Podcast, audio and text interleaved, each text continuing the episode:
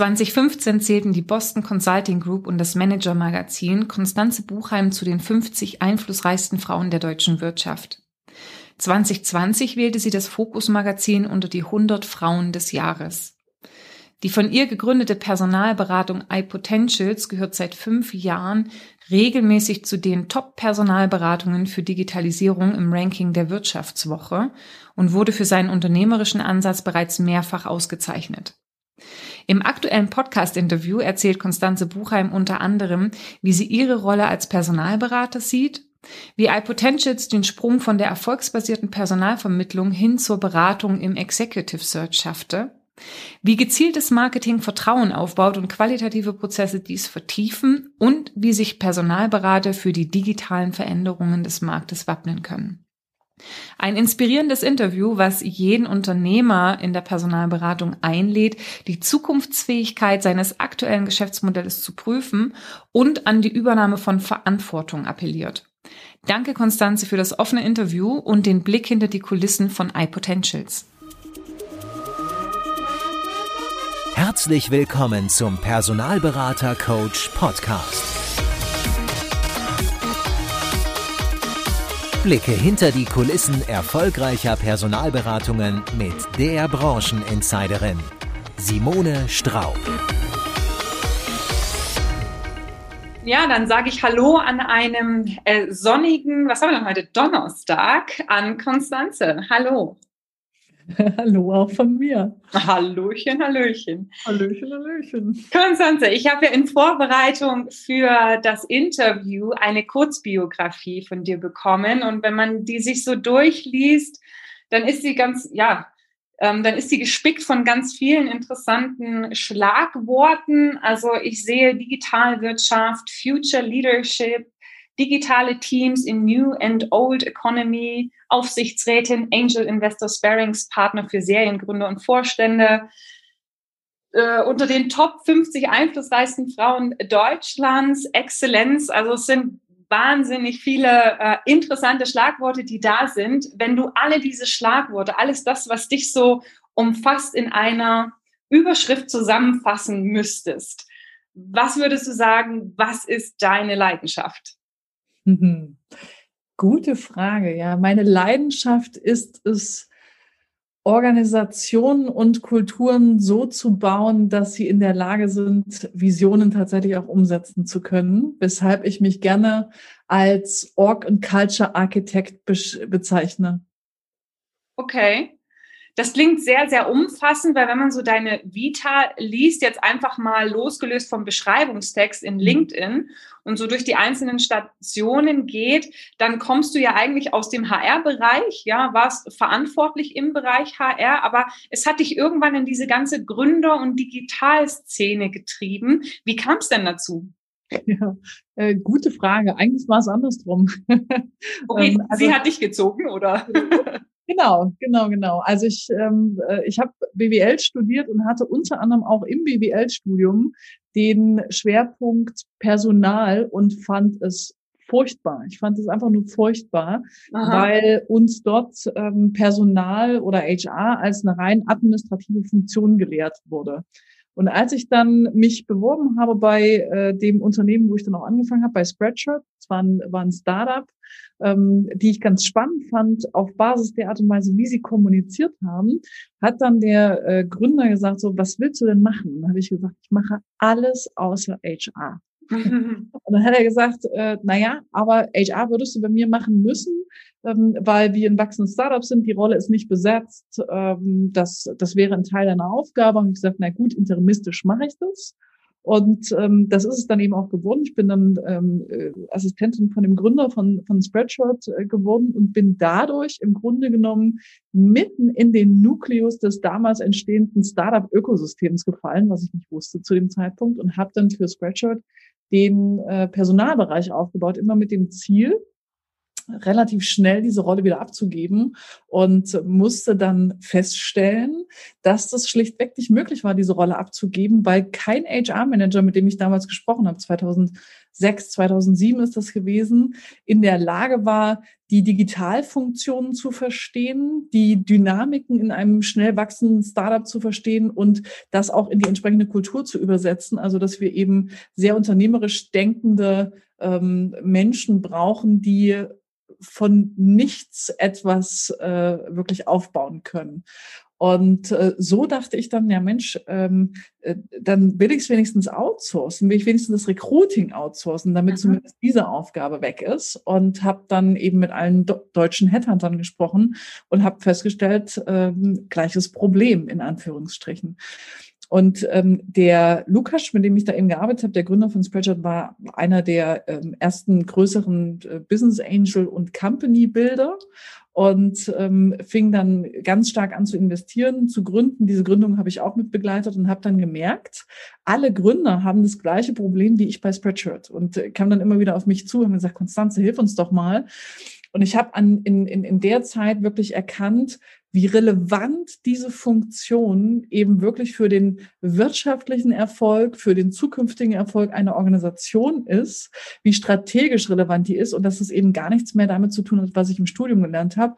Und da dachte ich mir, okay, ähm, keiner hat's drauf. Ich bin die Einäugige unter den Blinden, offensichtlich in, äh, in Deutschland. Ich ja. bin hier am Nukleus eines entstehenden Ökosystems. Ich baue das jetzt einfach selber als Unternehmerin die aus dieser Szene kommt, für Unternehmer aus dieser Szene. Und so ist eben auch iPotentials entstanden. Mhm. Jetzt hast du genau die nächste Frage schon vorweggenommen. Ich fand es ganz interessant, so deine Erläuterung zu dem, was wie HR eigentlich gelehrt wird und wie sich es am Ende auch in mhm. der Welt der Gründerszene sozusagen und der Startup-Szene darstellt. Wenn ich da vielleicht ganz kurz nochmal einhaken kann, wie würdest du es denn ja beschreiben? Was sind denn so die Aufgaben von HR, wie du sie siehst? Mhm. Also das ist natürlich ganz unterschiedlich äh, je Unternehmensphase äh, zu betrachten, ja, aber die grundsätzliche Aufgabe ist eine Übersetzungsaufgabe. Ja, das heißt wirklich zu verstehen, und da sehe ich einen echten, ein echtes Bottleneck im, im, im HR-Bereich, wirklich zu verstehen, was ist die Strategie des Unternehmens? Womit stiftet eine Organisation beim Kunden wirklich Wert? Und wie kann ich das in eine Organisation übersetzen? Das heißt, wie kann ich von der Strategie ausgehend ganz konsequent Talent definieren, welche Organisationsstrukturen notwendig sind, um diesen Kundennutzen eben wirklich umzusetzen, welche Kultur brauche ich, um zu definieren, wie Talente miteinander arbeiten in dieser Organisation und die Führungskräfte als Multiplikator dieses Systems wirklich aufzusetzen. Also wirklich Strategie in Organisation und Kultur übersetzen ist für mich der absolute Knackpunkt von HR.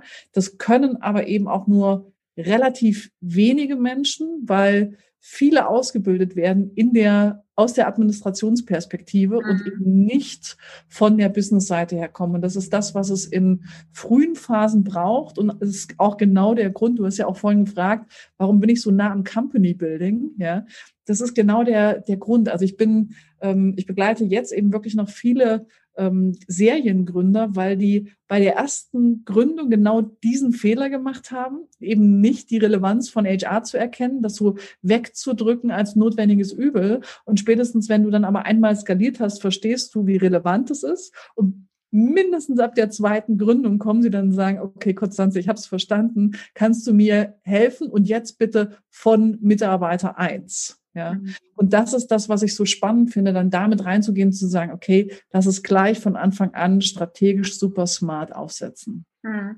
Was sind so rein aus Interesse, was sind dann so die Stolpersteine, über die ein Startup-Unternehmer dann irgendwann fällt? Also woran merkt er, dass er im Vorfeld nicht gut genug auf die Auswahl ähm, des Teams geachtet hat oder überhaupt das Thema HR vernachlässigt hat?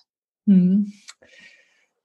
Ja, die, ähm, die Startup-Phase ist ja dadurch geprägt, dass du in aller Regel einen sehr äh, im positiven Sinne getriebenen und von einer Vision überzeugten Gründer, Gründerinnen letztendlich hast und ähm, auf Basis dieser Vision eine ganz starke Identifikation, eine ganz starke Kultur entsteht. Und in dem Moment, wo dann das Wachstum einsetzt und wenig Wissen darüber da ist, wie ich Strategie in Talent übersetze und eben sicherstelle, dass ich eine Kultur erhalte, mhm. ähm, zählt einfach nur noch der Wachstumsschmerz, den du hast. Ja, das heißt, du spürst die Schmerzen der nicht besetzten Rolle du arbeitest gefühlt 24 Stunden und ähm, dann entsteht der Fehler, dass du eben nur auf Fachlichkeit achtest und in einer sehr frühen Phase, in der das Team noch relativ klein ist und wirklich eng, eng, eng zusammenarbeiten muss, du den kulturellen Aspekt einfach äh, vernachlässigst. Das ist einer der ersten Fehler, äh, den, den du machst. Und dass sich das äh, Team relativ schnell in einer Situation sieht, wo sie sagen, okay, wir sind gewachsen, aber irgendwie geht die Energie verloren. Ja. Und das muss man wirklich von, von Stunde Null an berücksichtigen, wirklich zu sagen, okay, nicht nur nach Fachlichkeit, nicht nur nach Aufgabenerfüllung zu rekrutieren, sondern wirklich eben auch auf die Haltung und die Werte zu achten, weil je früher du in der Teamzusammenstellung in einer Organisation drin bist, umso eher ist das wie äh, Partnervermittlung. Ja. Mhm. Das ist so ein bisschen, also ich weiß auch nicht, das ist, glaube ich, unabhängig von der Branche überall das Gleiche, weil in der Personalberatungsbranche erfahren Gründer eigentlich genau dasselbe, ne? dass sie oft diesen Aspekt der Kultur und der Werte auch vernachlässigen, einstellen, um des Wachsens willen, im Idealfall noch Personen, die Erfahrung haben, aber dann einen totalen Mix bekommen und am Ende an einem Punkt rauskommen, wo das Team vielleicht auch nicht mehr ordentlich zusammenspielt und wo du auch an eine Grenze kommst, dass du nicht mehr in der Form wachsen und skalieren kannst, wie du möchtest. Ne? Und es kommt bei vielen dann so, wenn sie so ein paar äh, Menschen eingestellt haben, das Team irgendwie bei einer Schwelle von zehn ist oder so, dann merken sie so langsam, uh, es ist schon wichtig, dass nicht nur das Skillset stimmt, sondern auch die Kultur stimmt, damit wir ja Spaß haben zusammen, mhm. aber damit wir auch alle in eine Richtung marschieren. Ne? Ähm, Genau, also das ist, das ist genau unsere Beobachtung gewesen, weshalb, ähm, also, also du musst einfach beides haben, beziehungsweise ja. ähm, weiterer Fehler, ja, den, den wir ganz häufig beobachtet haben. Es wird ganz häufig vergessen, die Rolle zu definieren. Das heißt, die, die Rolle, die ein, die ein Mensch in einer Organisation einnimmt, rein von der Organisationslogik her, erkläre ich gleich. Mhm. Und dann wird äh, von Anfang an weil ich ja nur eine Person erstmal reinholen und bezahlen kann, wird die eierlegende Wollmilchsau gesucht. Ja. Mhm. Das gibt's in späteren Phasen auch, aber das ist äh, in der frühen Phase ganz ausgeprägt. Und ähm, welche Rollen gibt's? Ja, mit welchen Rollen arbeiten wir da? Grundsätzlich mit dem äh, relativ gängigen Modell der äh, also Spezialist, Management und Unternehmenslenkung oder Unternehmensführung. Ähm, der Spezialist oder Experte, Expertin arbeitet im Unternehmen, bringt seine Expertise in, den, in das Unternehmen ein. Der Manager oder die Managerin, also immer natürlich beides, ja, ja. Ähm, ähm, arbeitet am Unternehmen, aber nach innen gerichtet und die Unternehmensführung arbeitet am Unternehmen nach außen gerichtet. Und als Gründer musst du alle Rollen gleichzeitig erfüllen und Wachstum bedeutet dann in diesen Rollen auszudifferenzieren und zwar im richtigen Maße. Und deswegen ist ganz wichtig, dann bei einer Stellenöffnung sich anzuschauen, wen brauche ich ja eigentlich? Die Expertin, den Manager, die Managerin oder brauche ich ähm, einen Augen, also, also einen, einen Sparringspartner auf Augenhöhe? Und alleine schon dieses Konzept dann mal zu erläutern, ist, ähm, ist, ist ganz, ganz, ganz wichtig für den Recruiting-Erfolg von Organisationen. Und wir haben dann daraus ein Modell entwickelt, wo wir gesagt haben, okay, du hast Aufgaben in einer Organisation, du hast Rollen in einer Organisation, unterschiedliche, ähm, und du hast eine Unternehmenskultur. Und das heißt, du musst eben die Person finden, die in puncto Kompetenzen deine Fähigkeiten ergänzt, damit du alle Aufgaben erledigt bekommst. Du musst in puncto Rolle und unterschiedliche Persönlichkeitstypen reinholen, damit du äh, komplementär aufgestellt bist für die unterschiedlichen Rollen, die es in der Organisation gibt. Und du musst aber auf Werte Kompatibilität rekrutieren. Das heißt, da wirklich ein Match produzieren. während du in anderen, in, in den anderen, anderen Feldern ähm, auf Diversität gehst, ja, weil du nur eine Unternehmenskultur hast. Und das ist halt im Grunde genommen das Modell, das wir, das wir auf der Basis und den Erfahrungen entwickelt haben und womit wir auch in DAX-Unternehmen teilweise heute noch reingehen können und mit diesem relativ einfachen Modell ganz klar machen können, wo finden wann wie ähm, Rekrutierungsfehler auf Basis dieses, äh, dieses Modells statt. Kannst du richtig gut benennen dann. Ja, ja. Okay, da erübrigt sich fast auch schon die Frage, warum dann der Weg in die Personalberatung kam, weil du hättest ja vielleicht auch von dieser äh, klassischen Personal, also klassisch eigentlich nicht klassisch, aber von der äh, ja, der HR-Rolle sozusagen in eine HR-Strategieberatung oder so gehen können, aber du hast dich ja dann für den Weg in die Personalberatung entschieden. Und hier kommt, glaube ich, genau das zusammen oder ähm, gewinnt ja das Wort Personalberatung tatsächlich an Wert, weil es tatsächlich auch eine Beratung ist im Sinne von, ich gucke nicht nur den reinen Transferprozess an, mache ein Keyword-Matching sozusagen, nehme die Anforderungen auf und versuche die am Markt zu finden, sondern es ist tatsächlich auch ein gedankliches Durchdringen des Unternehmens. Wo steht's gerade? Was braucht es? Was sind die nächsten Schritte? Und ähm, ja, eine wirkliche Beratung tatsächlich auch in der Erstellung des Anforderungsprofils. Ne? Absolut. Und das ist eben auch das, wo wir immer stärkeren Bedarf auf Kundenseite sehen, egal ob das jetzt eine ähm, Early Stage oder Later, Later Stage ähm, äh, Unternehmen ist. Ja. Mhm. Ein unglaublicher Beratungsbedarf, da erstmal ganz klar und ganz klar zu ziehen, wen brauche ich eigentlich und das dann noch abzustimmen mit dem Markt, wen gibt es eigentlich, ja, und darauf basierend wirklich ein Profil zu entwerfen, dass es tatsächlich gibt und gleichermaßen die Organisation in die, in die Zukunft führt. Und das war mir auch ganz, ganz wichtig. Wenn ich jetzt zurückkomme zu dem, was du, was du eingangs gefragt hast, ja, was ist, was ist, was ist hier wichtig? Ich will Organisationen bauen, die die Kraft haben, wirklich ihre Visionen umsetzen zu können. Ich bin nicht angetreten, um Lebensläufe durch die Gegend zu schicken, ja, sondern wirklich um etwas zu verändern, einen positiven äh, Impact tatsächlich zu hinterlassen und einen Mehrwert zu stiften bei denjenigen, mit denen ich arbeite, also bei den Unternehmern. Und da kommt so auch meine Identifikation raus.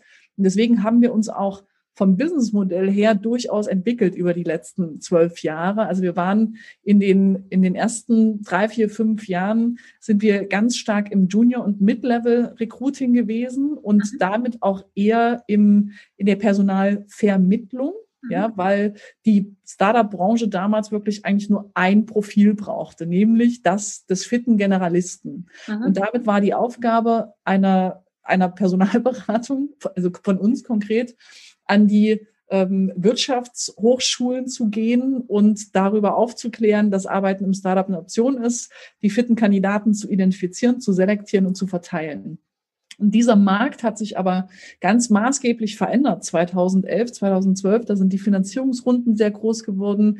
Die Unternehmen haben eigene HR-Bereiche aufgebaut und haben dann im Grunde genommen äh, äh, letztendlich viel spezifischere Anforderungen gehabt. Und das war der Moment, wo wir uns strategisch auch entscheiden mussten, gehen wir in die, in die Mengenvermittlung, also in die Vermittlung wirklich rein ähm, und bleiben im Junior- und Mid-Level-Recruiting ähm, oder gehen wir halt wirklich in den Executive Search und machen dann ganz, ganz, ganz gezielt Executive Search. Und diese Frage ließ sich für mich relativ einfach beantworten, weil ich schon damals davon ausgegangen bin, dass wir eine große Automatisierung im äh, Junior- und Mid-Level-Bereich erfahren werden. Die ist zwar immer noch nicht da, aber ich glaube immer noch daran, dass sie kommt. Ja.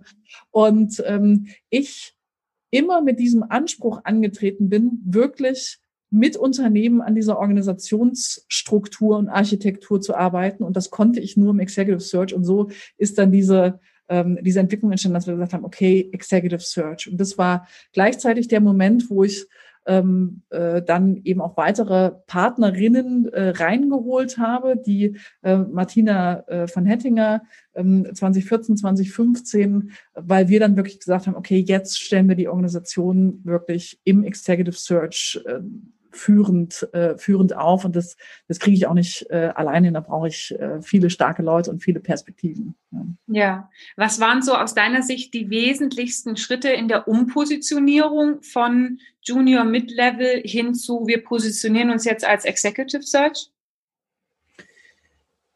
Naja, es ist äh, tatsächlich der, ähm, in allererster Linie der Prozess, ja, wirklich äh, zu sagen, okay, ganz dezidiert das Anforderungsprofil verstehen und dann einen exzellenten, benchmarkfähigen Prozess. Und wenn ich benchmarkfähig ähm, nenne, dann meine ich, der muss mithalten können mit den Egon Zehners dieser Welt. Ja. Mhm. Ähm, wenn ich im Executive Search bin. Warum? Executive, bei Executive Search geht es immer um maximal viel Vertrauen Warum? Weil es immer um extremes Risiko geht, weil es hier immer um die Zukunft einer Organisation geht. Ja, das heißt, ich muss wirklich einen Prozess aufstellen, der äh, absolut perfekt ist und sicherstellt, dass ich den Markt strukturiert durchsucht habe und ganz genau den Kunden in, während dieses Besetzungsprozesses äh, abgeholt habe.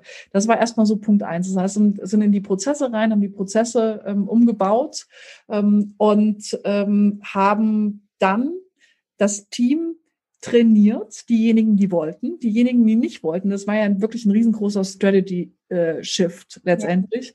Ja. Ähm, von denen mussten wir uns äh, trennen, beziehungsweise haben die sich von uns äh, getrennt, was wirklich für alle ein schmerzhafter Prozess war. Aber es ging nicht anders, weil der Markt sich einfach so stark verändert hat. Ja. Und haben dann äh, das Team entsprechend aufgebaut. Und als alles gestanden hat, ähm, ist, der, ist die letzte Maßnahme Pricing. Ja, das heißt, in dem Moment, wo du wirklich über Top, Premium und qualitative ähm, äh, Positionierung reingehst und wirklich einen ganz anderen Prozess stellst mit einem eigenen Research etc. pp, ähm, der sicherstellt, dass du jeden Stein umdrehst und zwar strukturiert auf Basis von Businessmodelllogiken, ähm, kannst du das wirklich nicht mehr erfolgsabhängig machen. Das heißt, es war spätestens der Moment, wo wir gesagt haben, okay, ähm, wir gehen ins Drittelmodell und dann hatten wir, ähm, weil das Pricing einfach an dem Prozess hängt, ja, ähm, Pricing-Umständen, hatten wir das Problem, dass wir ja im Grunde genommen alle äh, 27, 28-jährige Frauen waren, ja, und die, äh, die Konkurrenz quasi die weißhaarigen Männer von, äh, äh von Egon Zehner, die 50 Jahre Erfahrung äh, mit, sich, mit sich tragen. Ja. Und an der Stelle musst du einfach ähm, wirklich vertrauensstiftend sein. Du musst signalisieren können, dass du die absolut sichere Wette für die Organisation bist. Ja, und ähm, deswegen sind wir ganz, ganz, ganz stark über den Aufbau einer starken Marke gegangen. Das heißt, äh, haben uns selbst als Personen ganz stark mit dieser Expertise, die uns ja auch besonders macht, die ich vorhin erläutert und erzählt habe. Die Martina hat einen sehr vergleichbaren Background im Company Building, also im Bauen von, äh, von, von Unternehmen. Und das ist eben genau das, was vergleichbare Personalberater nicht haben, was wir dann an der Stelle reingebracht haben, nach außen kommuniziert haben über ganz viel Content Marketing, Markenaufbau, ähm, wirklich Öffentlichkeitsarbeit und mhm eine gnadenlose Fokussierung auf Kundenzufriedenheit, so dass wir immer stärker eben über Empfehlungen dann gewachsen sind und uns wirklich sehr schnell ähm, da als äh, Qualitätsführer in dem Digitalsegment positioniert haben. Und das wiederum hat dann dazu geführt, dass als die Old Economy ähm, in die, in die Digitalszene sozusagen eingestiegen ist, 2015, 2016, wir sehr schnell empfohlen worden sind ähm, und mittlerweile wirklich 60, 70 Prozent unserer Umsätze im, äh, im, im Old Economy äh, tatsächlich machen. Hm. Okay, jetzt waren ganz viele interessante Punkte dabei und einer, da wurde ich tatsächlich hellhörig, ja, das war dieses Thema der Umpositionierung. Das hast du ja sehr schön beschrieben, die, die, die drei Punkte, die am Ende eben auch eigentlich sind es ja dann vier, ja, ähm, die dazu geführt haben, von einem erfolgsbasierten Geschäft in einem Medium-Segment und, und, und Junior-Level-Segment hin zum Executive zu kommen. Ja, das ist ja, das ist ja praktisch ein 180-Grad-Shift. Ne? Und das mhm. ist gar nicht zu unterschätzen, weil der Markt dich ja mit der Marke für dieses Geschäft kennt Mhm. Und dann den Shift zu machen und zu sagen, wow, wir machen jetzt Executive Search, ist natürlich ein Wahnsinnsprojekt. Und du hast gesagt, das Thema Prozesse war wichtig, das Thema Team Alignment, also da entsprechend auch das Upskilling, ja, die Weiterentwicklung, aber natürlich auch zu sagen, okay, vielleicht passt es jetzt einfach auch kulturell nicht mehr mit den Zielen eben auch nicht mehr überein, das Thema Pricing und natürlich ganz klar alles, was so ja Public Relation beziehungsweise die Außenwahrnehmung angeht. Zum einen ja durch Content Marketing, ähm, Expertenstatus, Vertrauen aufbauen, mhm. aber zum anderen eben auch der Fokus auf Kundenzufriedenheit, um natürlich auch für dieses neue Thema weiterempfohlen zu werden. Wie lang hat denn dieser Prozess gedauert, würdest du sagen, so gefühlt von okay, wir machen jetzt das und jetzt sind wir am Markt bekannt und stehen für Executive Search? Kann ich ziemlich genau sagen. Ja. Wir haben den, äh, wir haben den Shift äh, 2012 begonnen. Mhm. Ähm, so richtig äh, in die Umsetzung gestartet sind wir 2013 damit und äh, 2016 haben wir dann das erste Mal im Vivo-Ranking an der Spitze gestanden, wo wir halt wirklich äh, gegen äh, Zehner, Spencer Stewart und so weiter und so fort wirklich äh, die Liste äh, angeführt haben. Das heißt, es hat mhm dreieinhalb, äh, vier Jahre tatsächlich gebraucht, äh, um diese, ähm, diesen, diesen Shift zu machen. Ja, okay. Okay. Und ähm, du hast ja gesagt, ne, 60 bis 70 Prozent der äh, Umsätze kommen aus der Old Economy. Was würdest du denn sagen? Ich denke, dass wahrscheinlich das Thema Content Marketing und Empfehlungsmarketing die zwei Säulen ähm, in eurem Vertrieb sind, oder? Äh, grundsätzlich ja. Also wenn du es wenn du es noch weiter ähm, runterbrechen willst, ja, und äh, ich meine, da erzähle ich halt auch nichts Neues, äh, geht es um Glaubwürdigkeit und Vertrauen. Mhm. Ja. Und all das, was wir, was wir tun und worauf wir uns in unseren Prozessen, in unserer Kommunikation, in unserer Teamkultur ausrichten, ist letztendlich wirklich zu sagen, ähm, wie müssen wir uns verhalten und was müssen wir in den Markt signalisieren, damit unser Kunde und unsere Kandidaten uns vertrauen, ja, mhm. und uns wirklich äh, vertrauen können und ähm, uns wirklich im wahrsten Sinne des Wortes ihre Zukunft in die Hand legen, ja, weil um nicht weniger geht es. Und das, was es dabei kulturell in der Organisation braucht, und das macht für mich eben auch die Personalberatung der nächsten Generation aus, ähm, ist diese Verantwortung auch zu spüren. Ja. Und wenn du das spürst, wenn du weißt, da geht es um nicht weniger als die Zukunft der Organisation, weißt du auch, welche Signale du letztendlich dann draußen im Markt setzen musst. Und ähm, da haben wir eben auch ganz stark, ähm, um Vertrauen zu signalisieren, haben wir an Wettbewerben teilgenommen. Ja, also auch das Vivo-Ranking, das war im, im, im ersten Jahr, das war wirklich eine ganz harte äh, äh, also du bist da nicht reingekommen, da bist du wirklich referenziert worden, da sind die Prozesse angeguckt worden und so weiter und so fort, ja. Und haben wir uns benchmarken lassen. Wir haben an Awards äh, teilgenommen, so dass wir in Listings äh, aufgetaucht sind. Wir haben ganz stark über äh, Referenzen gearbeitet. Also wir, wir haben im Grunde genommen die, die Mechanismen von Netzwerken und Beziehungen wirklich äh, genutzt, weil Vertrauen über Beziehungen äh, fließt, ja, und permanent unser Wissen weiter aufgebaut, weiter aufgebaut, weiter aufgebaut. Und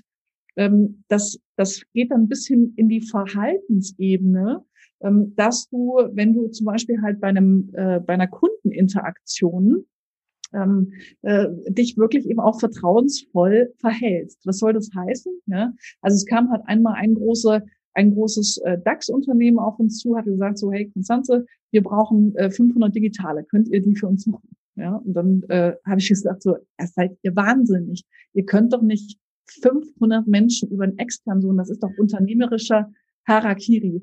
Wir kommen zu euch, wir setzen euch eine Recruiting-Strategie auf, mit der ihr 400 Positionen selber besetzt bekommt. Wir definieren euch die Rollen, damit ihr es selber hinbekommt.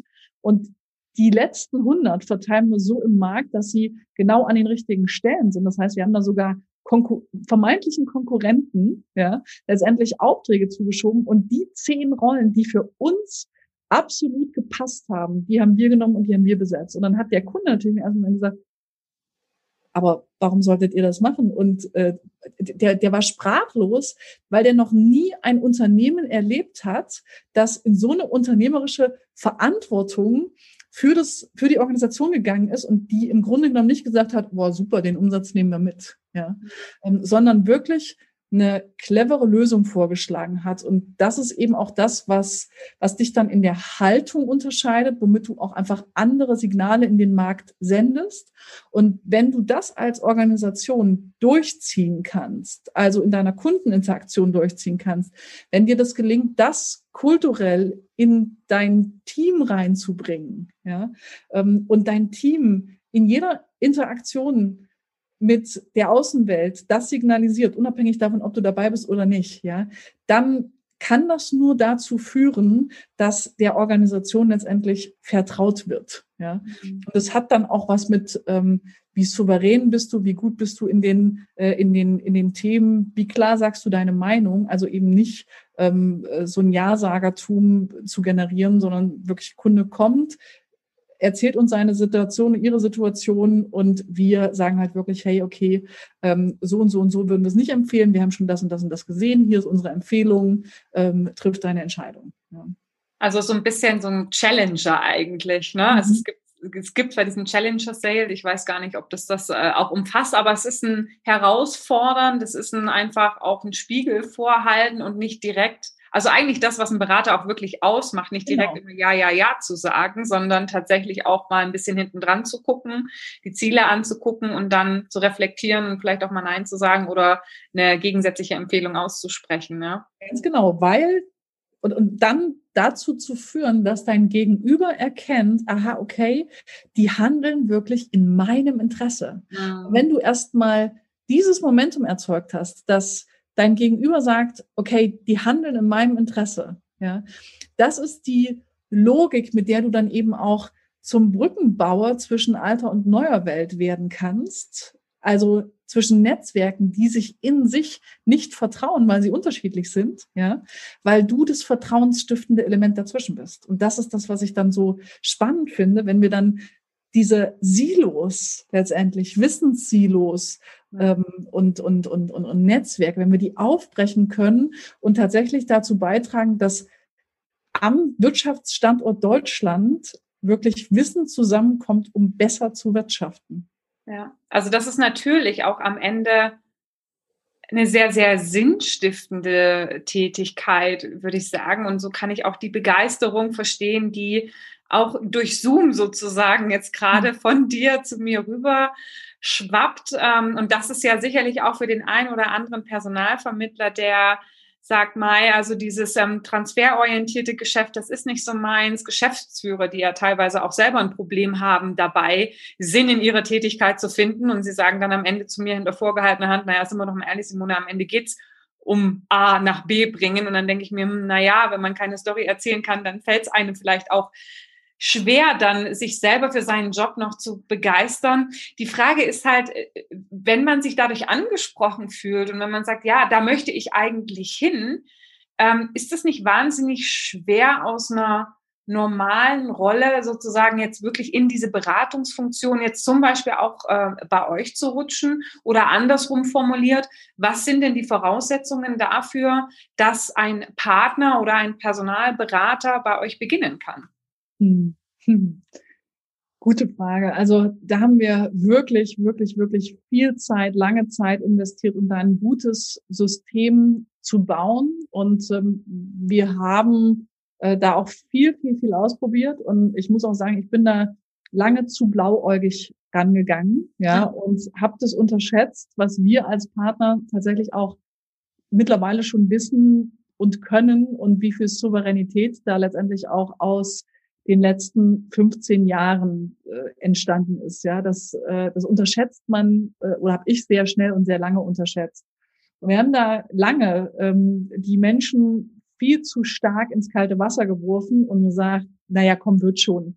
Und hatten ähm, lange Zeit auch eine hohe Fluktuation bei uns, wo ich auch immer dachte, das kann nicht sein, ja, ähm, äh, dass, dass wir so eine hohe Fluktuation haben. Irgendwas machen wir im Recruiting falsch. Aber es war wirklich nicht das Recruiting, sondern ähm, es war dann die Intensität, mit der wir trainieren müssen. Und das haben wir dann erkannt, mit der wir begleiten müssen. Und was wir dann gemacht haben, ist eine ganz klare Struktur zu schaffen.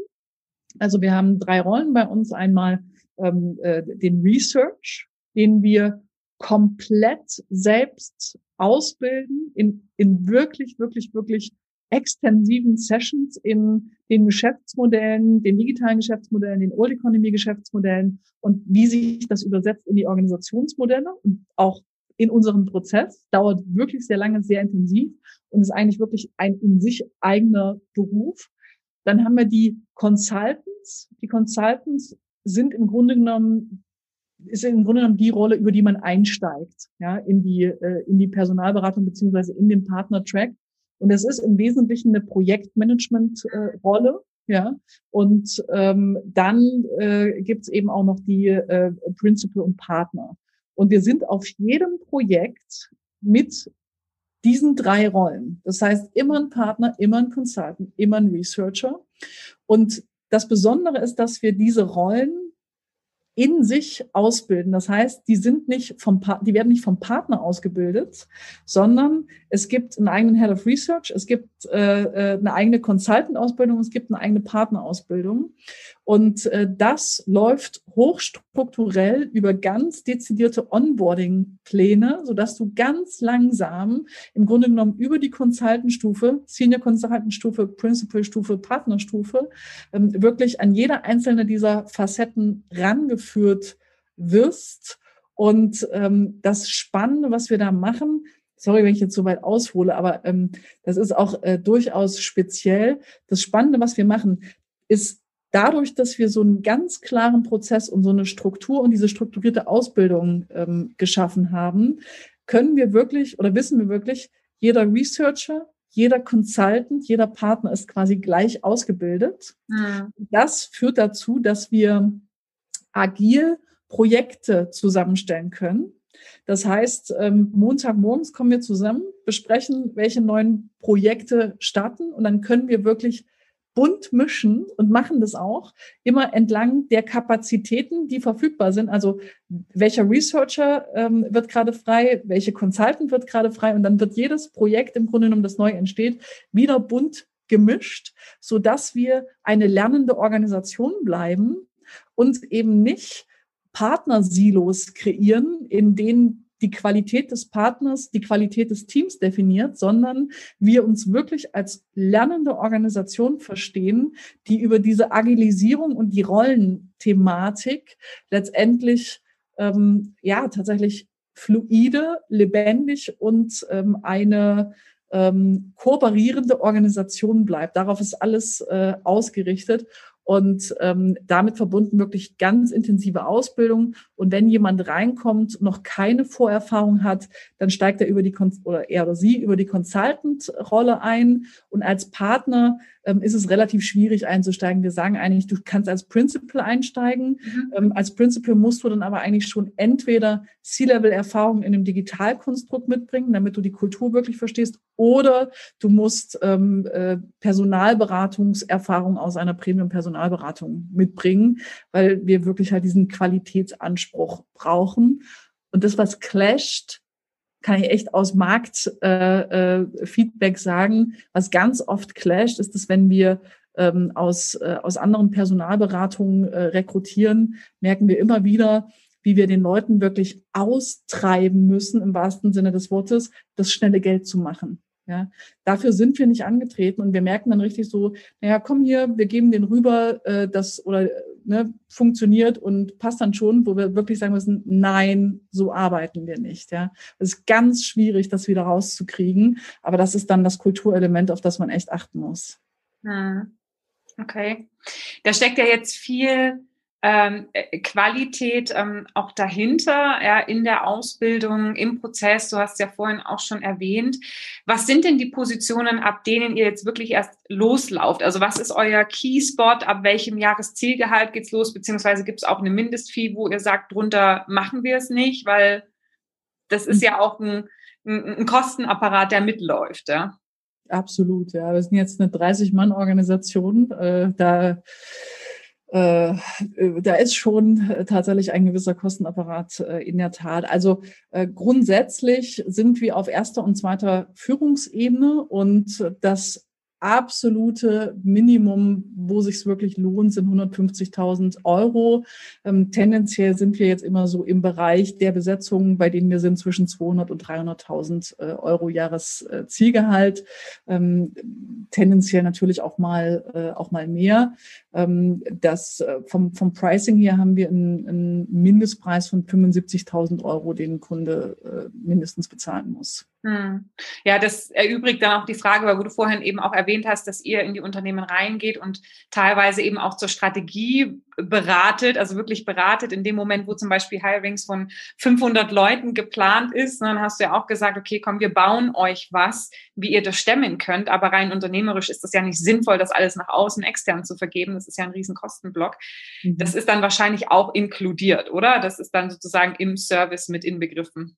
Genau so ist es. Und das ist auch der Grund, weshalb wir gesagt haben, wir müssen einen Search relativ teuer werden, weil wir ähm, Beratung nicht als Einzelleistung verkaufen wollen, ja. sondern das ist immer Teil eines äh, Packages und das sind eben auch ähm, die Searches, bei denen sich dann diese Preise lohnen, sind sehr komplexe Besetzungsprozesse. Also da, wo du zum Beispiel ähm, den Aufsichtsrat, die, äh, die Investoren, das Gründerteam alignen musst überhaupt erstmal, weil jeder mit einer anderen Profilidee kommt. Mhm. Ja, und sagt, naja, das ist der Schwerpunkt, nein, das ist der Schwerpunkt, nein, das ist der Schwerpunkt.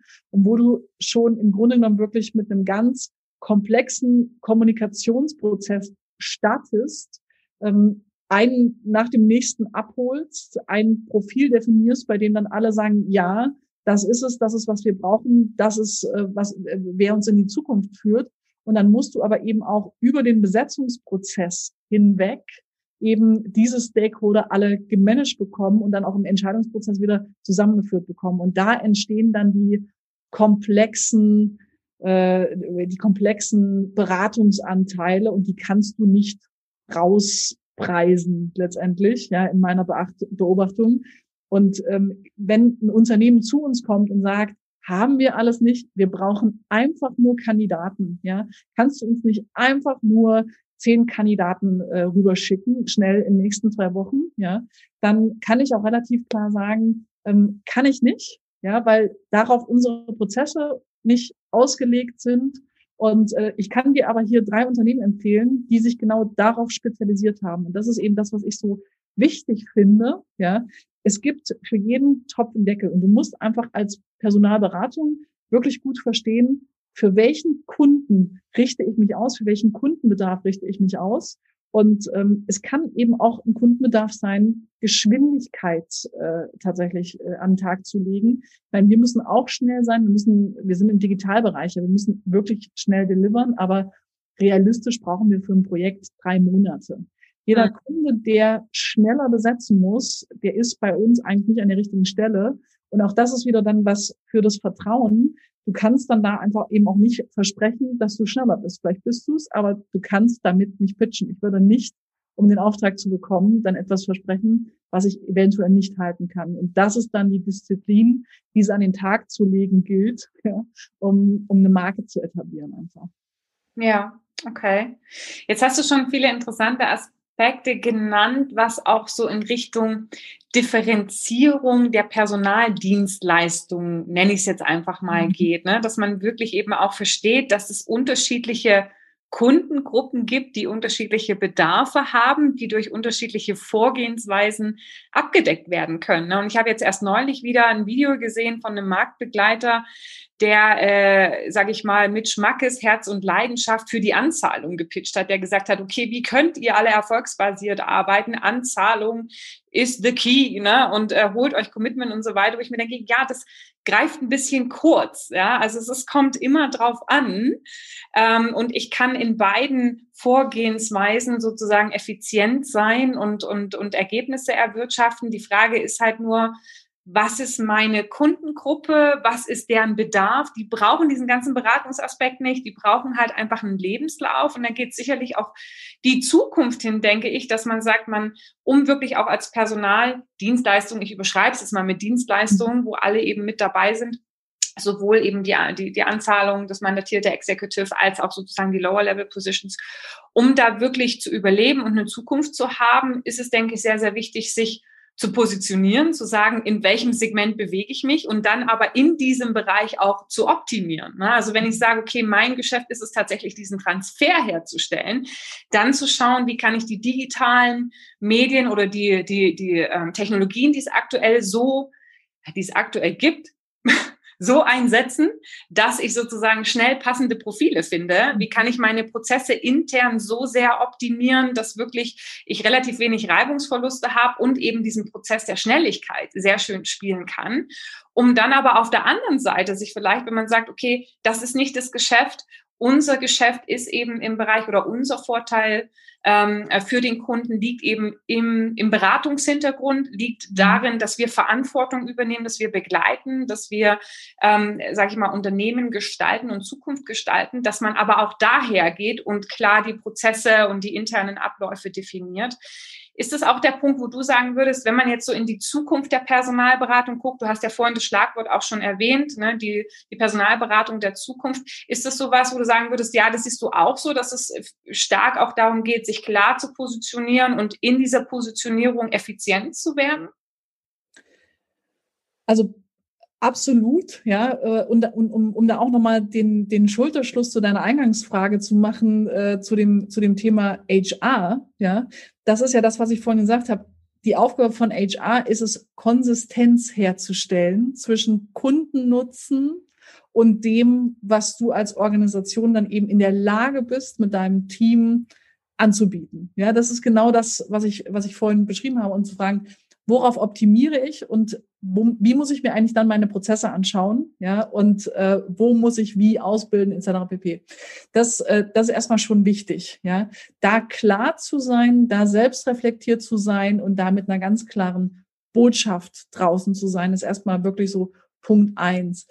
Per Personalberatung der Zukunft heißt für mich aber eben tatsächlich wirklich auch mit einer anderen Haltung in die Personalberatung zu gehen. Also eben wirklich rauszukommen aus der reinen Transaktion und diesem reinen Transaktionsgedanken von, hey, wir besetzen hier Rollen, ähm, äh, reinzukommen in diesen Gedanken der Mehrwertgenerierung. Ja?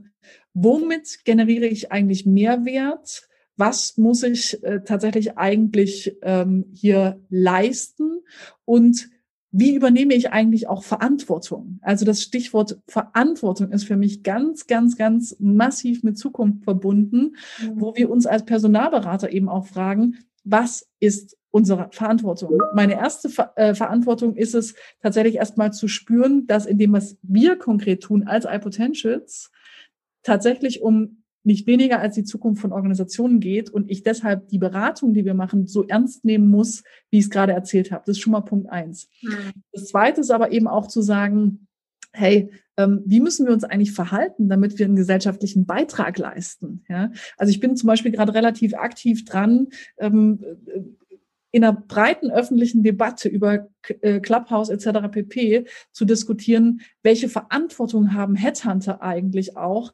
in der äh, in der Frage, wie bringen wir mehr Frauen in, äh, in Führungsrollen? Ja? Mhm. Was können wir dazu beitragen? Und dafür wirklich Verantwortung zu übernehmen und nicht einfach zu sagen, ja, aber Frauen zu suchen macht es ungleich schwerer. Ähm, da committen wir uns jetzt mal lieber nicht. Ja, bin jetzt mal frech äh, und unterstelle das einfach mal. Ähm, genau das eben nicht, sondern eine Stufe weiter zu denken, breiter zu denken, fürs Wir zu denken. Und was ich eben auch merke, ist, dass, dass es das braucht, um die spannendsten Mitarbeiterinnen für die Organisation, für die eigene Organisation zu gewinnen. Und das wird am Ende, weil wir ja im Dienstleistungssegment sind, darüber entscheiden, wer die Nase vorne hat, weil Dienstleistung, ähm, wie wir alle wissen, eine Menschenleistung ist. Ja, und wer die fittesten und stärksten Menschen an Bord hat, der wird die besten Dienstleistungen produzieren können. Und so schließt sich eben halt wirklich der Kreis. Ähm, muss sich schon eben auch fragen, wie heben wir die Personalberatung einfach in die Haltung, in die gesellschaftliche Werteentwicklung, die wir da draußen auch sehen. Und das bedeutet Verantwortung übernehmen. Hm. sehr inspirierende Gedanken von dir so gegen Ende und ähm, ich weiß, da sind noch viel, viel mehr Gedanken zu viel, viel äh, oder viel, viel mehr Themen auch. Ähm, vielleicht eine abschließende Frage dazu. Wie gesagt, du inspirierst ja mit deinen Gedanken viele Menschen. Ähm, was oder wie inspirierst du dich? Hm. Ah, gute Frage. Ich bin relativ, relativ leicht zu inspirieren, tatsächlich. Ähm, äh, ich, ich liebe es zu lesen und Informationen aufzusaugen und äh, in, den, äh, in, den, in den Austausch zu gehen. Ja, das heißt, ähm, ich sammle wirklich zu bestimmten Themenfeldern, die mich gerade interessieren, wirklich Datenpunkte und versuche sie zu Hypothesen zusammenzubauen und die dann eben auch draußen auf dem Markt zu testen, letztendlich, ja. Ähm, das heißt, ich bin da, sorry, ähm, ich bin da, ähm, ich bin da wirklich neugierig, explorativ unterwegs und versuche wirklich breit in den Austausch zu gehen. Deswegen bin ich jetzt auch ganz dankbar für Clubhouse. Ich weiß nicht, wer da schon gewesen ist äh, äh von, von den Zuhörerinnen. Mhm. Ähm, ich bin so dankbar, jetzt im Lockdown ähm, in den Austausch mit Menschen über dieses Tool zu kommen, weil jedes Gespräch ähm, ich wirklich ich da mit Neugier folge, immer in dem Gedanken von, okay, was heißt das? Wie denken wir das weiter? Wie wird da ein Muster draus? Ähm, wie können wir dieses Muster anderen zugänglich machen? Das ist so der Mechanismus, in dem ich ähm, funktioniere. Input, ja, Input jeglicher Art kann mich komplett inspirieren. Ja, ein Schwamm. Jetzt ja. weiß ich ja, dass du auch Mutter bist. Du hast Kinder, zwei Stück, glaube ich, ne? Nein, ja. Ja, ähm, also Familie hinten dran, bist Unternehmerin, sagst du liest und ähm, bist auf Clubhouse und saugst auf und sprichst und ähm, wie viele Stunden hat dein Tag? Also meiner, meiner hat nur 24, deiner klingt so, als hätte der mehr. ja, nee, meiner hat auch nur 24, mhm. ähm, äh, tatsächlich. Ähm, ich also ich möchte mal sagen, ich habe mir ein sehr smartes System gebaut. Ich bin sehr gut im Organisieren Aha. und ähm, bin da auch sehr, sehr, sehr strukturiert und überlegt, ja. Und ähm, das, das fängt schon damit an. Ich sage ich auch immer, äh, Karriere fängt schon mit der Partnerwahl an, ja. Und ähm, ich habe mich auch ganz bewusst für einen Partner entschieden, sage ich jetzt mal, ähm, der bereit ist, die Aufgaben der Familie auf Augenhöhe mit mir zu teilen. Und ich mhm. habe auch nichts anderes akzeptiert. Mhm. Ja. Und äh, mittlerweile ist es fairerweise sogar so, ähm, dass mein Mann gerade jetzt im, im Homeschooling, also ich habe drei Kinder, ein ähm, Hi drei. Ja, die, die kleinste, äh, die kleinste ist noch im Kindergarten, die zwei Jungs sind ein bisschen älter, die gehen in die Schule, ähm, sind jetzt natürlich im Homeschooling und ähm, da macht fairerweise mein Mann gerade den Löwenanteil. Ja, ähm, und es würde auch ansonsten nicht funktionieren, hängt aber eben auch damit zusammen, dass er, dass er andere Antreiber hat und dass er andere Ziele hat. Und äh, da fängt es schon an, ja clevere, smarte Beziehungsgestaltung ist schon mal ein Punkt, ja. Und dann ähm, ist es so, äh, dass ich versuche, ganz clever zu kombinieren, ja. Also wenn ich äh, laufen gehe zum Beispiel und dann was äh, für meinen äh, Körper tue, dann höre ich immer zeitgleich ähm, ähm, äh, wie heißt es, ähm, Audiobooks, also äh, Hörbücher. Mhm. Ne? Und ähm, ich lese sozusagen dann gar nicht äh, tatsächlich so viel, sondern ich höre letztendlich äh, Inhalte und ähm, ja, schaue relativ wenig fern, sondern äh, hole mir dann in der Zeit, in der viele vermutlich erstmal dann entspannen, ja, ist es für mich wirklich entspannend, auf Clubhouse zu sein und mir Input äh, zu holen. Und ähm, ich bin tatsächlich sehr, sehr, sehr, sehr, sehr ambitioniert und neugierig und schlafe sehr wenig ähm, und brauche auch sehr wenig Schlaf, ähm, was nicht gut ist, ja, äh, aber ja, das äh, ich bin einfach mit äh, bei allem, was ich tue, sehr leidenschaftlich, wie du merkst. Ja? Mhm. Und ähm, ähm, es ist auch so eine Haltungsthematik. Ich erlebe all das, was ich tue, eben nicht als als Aufgabe oder als Arbeit, sondern als Möglichkeit und äh, sauge es auf. Okay. Ja, perfekt. Vielen Dank für den Einblick auch noch mal ein bisschen in dein äh, Privatleben und wie du alles so unter einen Hut bekommst. Dann ähm, gesagt. kann ich sagen, bitte? Das habe ich nicht gesagt. Also es ist schon so, dass man, ähm, ich will da auch keine Illusionen äh, teilen, es ist schon so, dass man gerade als, äh, als Mutter ähm, sich da, glaube ich, schon stark zerreißt. Und ich will nicht sagen, dass ich da auch manchmal nicht äh, äh die gängigen Gewissenskonflikte hätte ja. und so weiter und so fort. Ja, also ja. Will, ich, will ich gar nicht sagen. Und es ist auch manchmal ein Stretch und manchmal könnte ich wirklich auch mehr Zeit mit meinen Kindern ähm, haben. Und ähm, ich versuche da einfach immer die Balance hinzubekommen. Ja, wenn ich so Phasen hatte, in denen äh, das eine oder das andere zu kurz gekommen ist, versuche ich einfach dann äh, auszugleichen und die Balance zu schaffen. Mhm. Okay. Ja, danke für diesen Nachschub. Das äh, hm. macht es wahrscheinlich für einige von uns einfacher. okay. Ja, Konstanze, vielen, vielen Dank. Ich kriege die Alerts mit. Ja, der nächste Termin wartet wahrscheinlich schon. Ich danke dir für, für deine Zeit, für die Gedanken und ähm, ja, gebe dir gern das letzte Wort, ähm, für was auch immer du vielleicht noch sagen, wünschen, weitergeben möchtest. Ja, also äh, ich glaube, es ist schon relativ äh, viel gesagt. Ich freue mich ähm, auf äh, ganz viele, äh, wie soll ich sagen, auf ganz viele Meinungen und, äh, und Stimmen und freue mich über jeden, der mit mir, vielleicht auch mit uns darüber in den, in den Austausch äh, gehen will. Habt ihr ja gehört, ich bin ein extrovertiertes Wesen und äh, äh, gehe gerne in den Austausch.